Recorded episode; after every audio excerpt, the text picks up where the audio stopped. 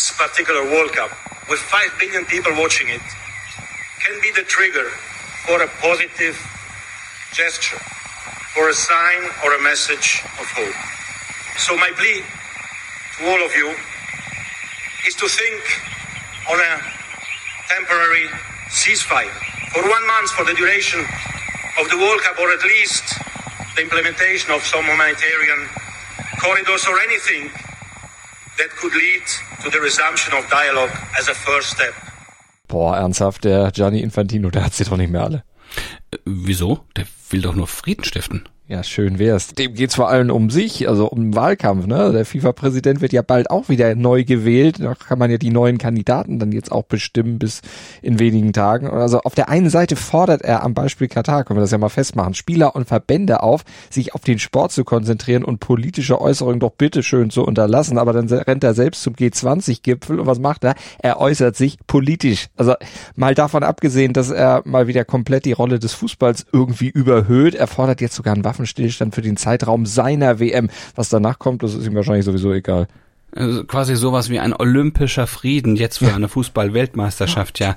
Also, und wenn man dann noch mit einrechnet, dass so eine einmonatige Kriegspause eher Putin nutzt, als mhm. den Frieden voranbringen würde und er, Infantino, seit 2019 ähm, den Freundschaftsorden des Kremls trägt, kann man große Zweifel an seiner, ja, sag mal, an seinen selbstlosen Friedensbemühungen hegen. Also ich muss mich ein bisschen zurückhalten, weil ich ihn in ein paar Tagen ja ja treffen werde, aber es ist doch, wird doch erlaubt sein, mal fra Grüße bitte.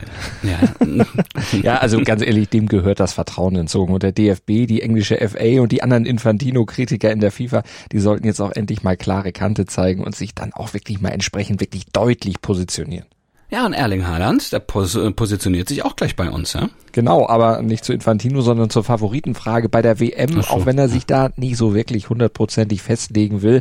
Aber hört ihr gleich. Außerdem haben wir eine TV-Empfehlung für alle Fußballfans aus der guten alten Zeit. Für euch eine Doku über einen der größten Stürmer, vielleicht sogar den größten Stürmer aller Zeiten. Und das ist Stand jetzt noch nicht Haaland. Und Hast wir erklären euch Ne, noch nicht. Also ein bisschen Aber muss er noch nachlegen. Ich glaube, dann kommt okay. er da vielleicht dran. Ihr ahnt vielleicht schon, um wen es geht. Und wir erzählen euch, welche tiefen Fußspuren Sebastian Vettel in der Formel 1 hinterlassen hat und hinterlassen wird. Der hört ja auf am Wochenende. Und dann sagen wir jetzt erstmal schönen guten Morgen zum ersten Sportpodcast des Tages zu Stand jetzt mit mir, Andreas Wurm. Und ich bin Malte Asmus und wir haben gleich nach dem Opener erstmal natürlich den ganz aktuellen sportlichen Stand jetzt für euch mit unserem SID Newsblog. Darüber spricht heute die Sportwelt. Stand jetzt. jetzt. Die Themen des Tages im ersten Sportpodcast des Tages. Stand, Stand, Stand, Stand. Jetzt. Mit Andreas Worm und Malte Asmus auf meinsportpodcast.de. Interview. Für Erling Haaland und Norwegen, da hat sich der große Traum von der WM-Teilnahme Stand jetzt ja nicht erfüllen lassen. Ja, darüber ist er immer noch sehr, sehr enttäuscht. Aber was nicht ist, kann ja noch werden. Ne? Das hat er im Sportinformationsdienst Interview bekräftigt. Aufgeben wird er jedenfalls nicht. Und die WM boykottieren, das würde er auch nicht. Nö, hat sich auch zur Favoritenfrage geäußert. Wer sind denn Erlings Favoriten auf den Titel? Favorites, uh, I think the favorites should be Brazil, Argentina, France and uh, maybe England. Uh, I cannot only say one, so because there's so many good teams. Wie wird er die Weltmeisterschaftspause denn jetzt nutzen, also außer um Fußball zu gucken? First of all, I will relax my body and my mind a lot, uh, and then I will train. Uh, what I will train on, uh, nothing special. I think uh, it's been going quite well. Uh, my first months in City, so I don't need to do uh, so much uh, things or so many changes, to be honest. Und den Traum, selbst mal eine WM spielen zu können, den hat er natürlich immer noch, den lebt er immer noch. Our dream and maybe our reality is to, um, the biggest thing we can do is to get to uh, either World Cup or Euros. So uh, that's of course my my goal with the national team to do. Uh, we know it's difficult, but hopefully in the future one day I'll be able to to play that. Analyse. Tja, die WM in Katar, soll man sie jetzt gucken wie Haaland oder lieber nicht gucken? Das ist die moderne Gretchenfrage. Eine Frage, die die Fußball-Fanwelt dieser Tage ja richtig spaltet. Naja, und eine Frage, die jeder natürlich ganz individuell für sich beantworten muss. Das bekommt jeder in seinem Umfeld mit. Das habe ich in meinem Umfeld genauso. Ich führe da sehr, sehr ausgiebige Diskussionen. Wir können ja niemanden in die ein oder andere Richtung drängen. Wäre ja totaler Blödsinn. Wollen es auch nicht. Aber wir können euch zumindest dazu drängen oder ans Herz legen, eine Dokumentation in der ZDF-Mediathek zu gucken. Genau, die wirklich sehenswerte ZDF-History-Dokumentation Gerd Müller, der Bomber der Nation, eine Aufarbeitung des Lebens des vielleicht besten Stürmers aller Zeiten. Gerd Müller, der stand ja für den unbändigen Hunger auf Tore. Sportlich hat er unzählige Titel gefeiert und persönliche Rekorde aufgestellt, aber im Privaten, äh, da war sein Leben dann später vor allen Dingen geprägt von erbarmungslosen Rückschlägen. Ja, und das alles wird in dieser Doku aufgearbeitet. Sie zeichnet das Leben Gerd Müllers von Beginn seiner Karriere bis zum Tod im August 2021 nach. Dabei kommen Jugendfreunde, ehemalige Mitspieler, Trainer und auch seine Ehefrau Uschi zu Wort.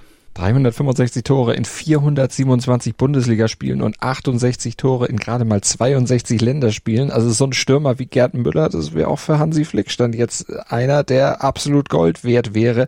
Und spätestens mit dem Siegtor zum 2 zu 1 im WM-Finale 1974 gegen die Niederlande, da hat sich Gerd Müller dann ja auch in ganz Fußball-Deutschland einfach unsterblich gemacht. Und Dr. Jupp Kapellmann, äh, Mannschaftskollege, der erinnert sich. Die sagt mir, dass der Gerd auf einem Thron gesessen ist, der im Grunde genommen das Größte war, was wir in der damaligen Zeit überhaupt erreichen konnten. Höher ging's nicht mehr und auch an Anerkennung und Gott und alle Welt hat ihn angehimmelt.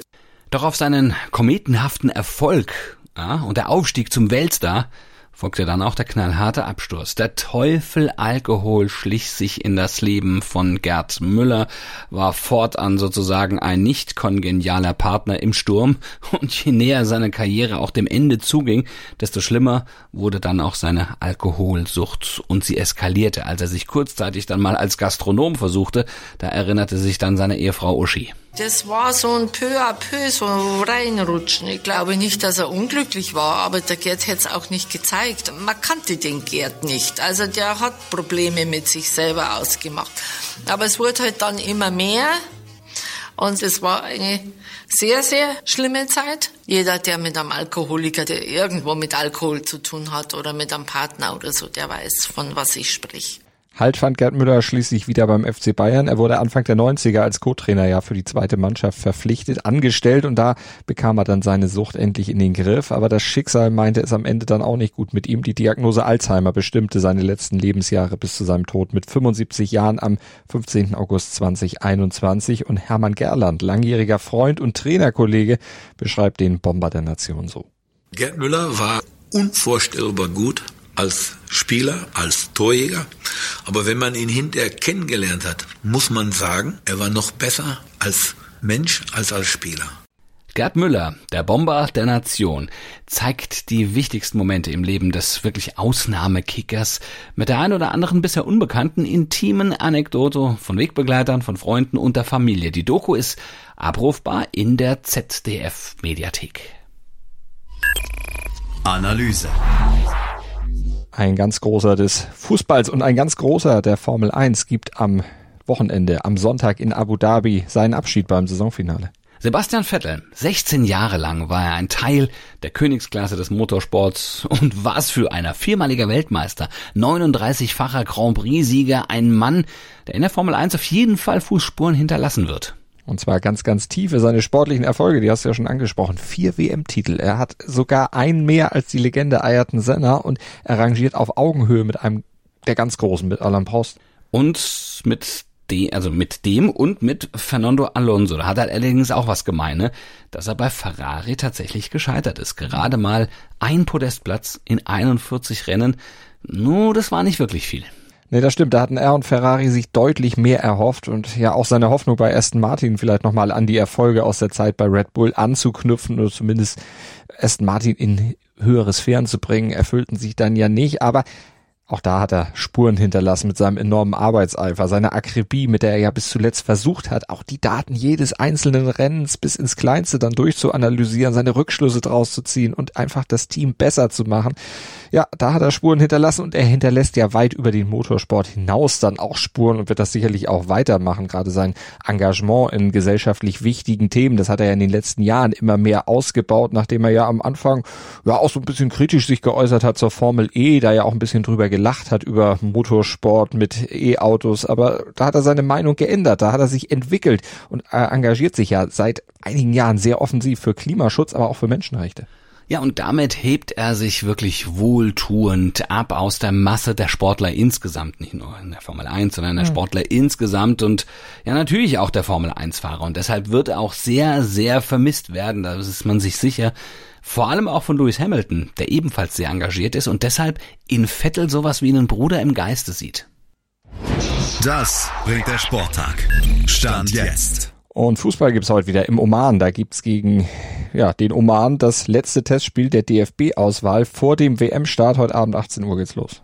Ja, und Hansi Flick wird da sicher noch ein bisschen experimentieren. Ne? Da darf man wirklich nicht so wirklich aufs Ergebnis gucken, sondern da muss man jetzt auch mal Möglichkeiten geben. Vielleicht ist das der einzige Test, ja, bevor es dann losgeht. Ja.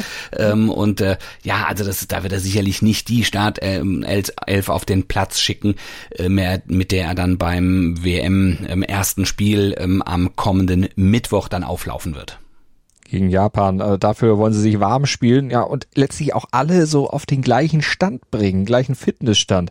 Das ist Flicks Devise. Es wird schon auch, auch genau drauf geschaut, wer hat viele Spiele, wer braucht vielleicht auch dieses Mal ähm, eine Pause, äh, wer 45 Minuten. Äh, letztendlich geht es darum, dass wir alle möglichst auf dem gleichen Niveau dann äh, wenn es darum geht, äh, uns auf, auf Japan vorzubereiten. Und es wird auch so sein, dass wir morgen den einen oder anderen schonen. Ja, und bei den deutschen Handballfrauen wird sich dagegen keiner schonen. Im letzten EM-Hauptrundenspiel, da geht's gegen Rumänien. Anwurf ist um 15.30 Uhr. Ja, und für uns dürft ihr morgen früh ab 7.07 Uhr wieder äh, den Podcast Podcatcher eurer Wahl anschmeißen, denn dann sind wir wieder für euch da, nicht mit dem Handball, nicht mit dem Fußball, sondern in voller Montur mit allem, was wir so an sportlichen Highlights zu bieten haben. Ganz genau. Einfach abonnieren und dann ab 7.07 Uhr reinhören. Ihr verpasst definitiv nichts, wenn ihr in eurem Podcatcher auf den Abonnieren-Button drückt. Dann werdet ihr immer entsprechend informiert, wenn der neue Podcast da ist. Könnt ihn gleich hören, braucht gar nicht aktiv noch irgendwas runterladen und dann könnt ihr es auch gerne sofort weitererzählen. Und wenn ihr doch noch ein bisschen aktiv werden wollt, dann bewertet ihn doch einfach. Würden wir uns auch sehr, sehr drüber freuen. Und wenn ihr morgen einschaltet, ganz egal wo, freuen wir uns sowieso am meisten. Groß und Kuss von Andreas Wurm und Malte Asmus. Schatz, ich bin neu verliebt. Was? Da drüben. Das ist er. Aber das ist ein Auto. Ja, eben. Mit ihm habe ich alles richtig gemacht. Wunschauto einfach kaufen, verkaufen oder leasen. Bei Autoscout24. Alles richtig gemacht. Wie baut man eine harmonische Beziehung zu seinem Hund auf? Puh, gar nicht so leicht. Und deshalb frage ich nach, wie es anderen Hundeeltern gelingt, beziehungsweise wie die daran arbeiten. Bei Iswas Dog reden wir dann drüber. Alle 14 Tage neu mit mir, Malte Asmus und unserer Expertin für eine harmonische Mensch-Hund-Beziehung, Melanie Lippisch. Iswas Dog mit Malte Asmus. Überall, wo es Podcasts gibt.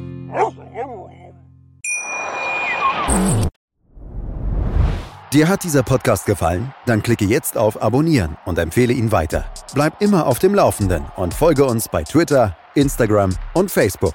Mehr Podcasts aus der weiten Welt des Sports findest du auf meinsportpodcast.de. Schatz, ich bin neu verliebt. Was? Da drüben. Das ist er. Aber das ist ein Auto. Ja, eben. Mit ihm habe ich alles richtig gemacht. Wunschauto einfach kaufen, verkaufen oder leasen. Bei Autoscout24. Alles richtig gemacht.